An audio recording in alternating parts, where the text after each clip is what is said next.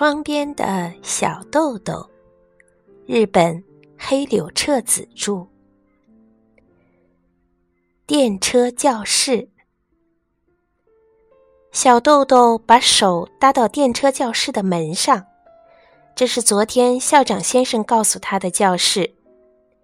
这时，校园里还一个人也没有。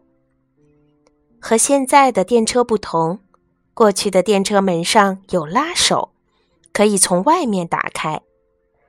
小豆豆用两只手握住门上的拉手，往右一拉，车门立刻就打开了。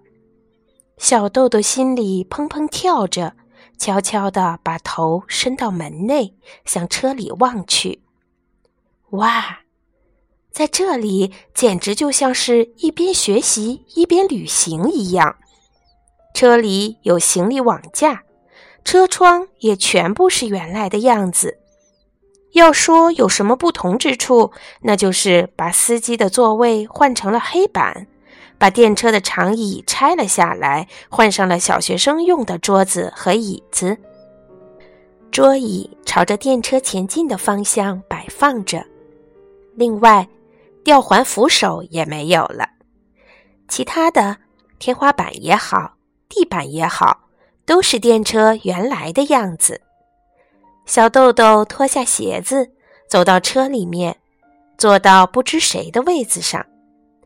椅子是和原来学校一样的木椅子，但坐在上面心情好极了，真想一直这么坐下去。小豆豆心花怒放，暗暗决定：这么好的学校，我一定不缺课，每天都会来的。小豆豆向窗外望去，虽然电车已经不会动了，但可能是因为校园里的花草树木随风摇曳的缘故吧，感觉就像是电车跑了起来似的，真开心。小豆豆忍不住发出了声音，然后他把脸紧紧地贴在玻璃窗上，就像每次心里快活的时候那样，唱起了不成曲调的歌。非常快乐，快乐非常。要问这是为什么？正唱到这里，有人上车来了。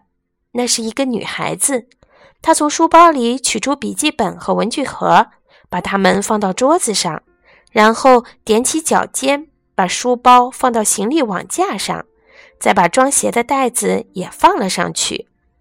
小豆豆赶紧止住唱歌，学着女孩子的样子做了一遍。接着又上来一个男孩子，他站在电车门口，像投篮球那样把书包向网架上投去。网架上的行李网剧烈地抖动了一下，把书包反弹出来，落到了地板上。男孩说了一声“失败”。又从原地把书包向网架投去，这一次书包稳稳地落在了网架上。男孩喊了一声“成功”，但立刻又喊了一声“失败”。一边爬到桌子上，打开网架上的书包，取出文具盒和笔记本。他一定是因为忘记拿出来这些东西才说失败的吧？就这样。